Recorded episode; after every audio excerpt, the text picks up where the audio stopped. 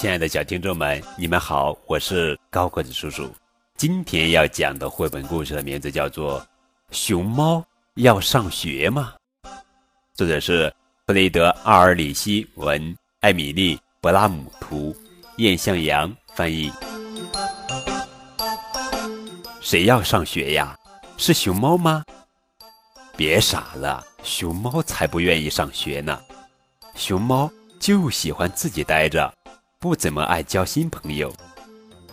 那鸵鸟要上学吗？不需要，鸵鸟根本就听不懂老师的话，它也不知道要把外套和书包整整齐齐地放到架子上。那秋鱼要上学吗？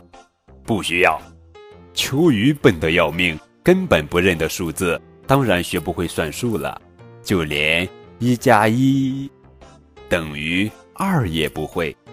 而且他也不会乖乖坐下来听老师讲故事。大猩猩很聪明，比熊猫、鸵鸟和秋鱼都聪明。那大猩猩要上学吗？大猩猩喜欢热闹，愿意跟许多孩子一块玩。大猩猩还会画画，甚至能学会用电脑。可是大猩猩不会唱歌，也不会读书，更不会跟小朋友分享玩具。虽然大猩猩也能说话，可是你要花很长很长时间才能弄明白他在说什么。大猩猩，想玩捉迷藏吗？哦哦哦哦哦！因为大猩猩不会使用词语。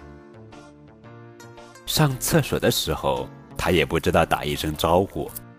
大猩猩很喜欢吃零食，香蕉是它的最爱，可他会把香蕉皮扔在地上。在操场上，大猩猩是个顶呱呱的健将，但他不知道课间休息之后要排队回教室。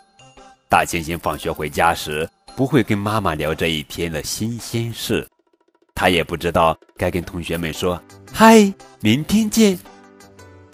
哎，说来说去，大猩猩还是不太适合去上学。那么，谁该去上学呢？亲爱的小宝贝们，你们知道吗？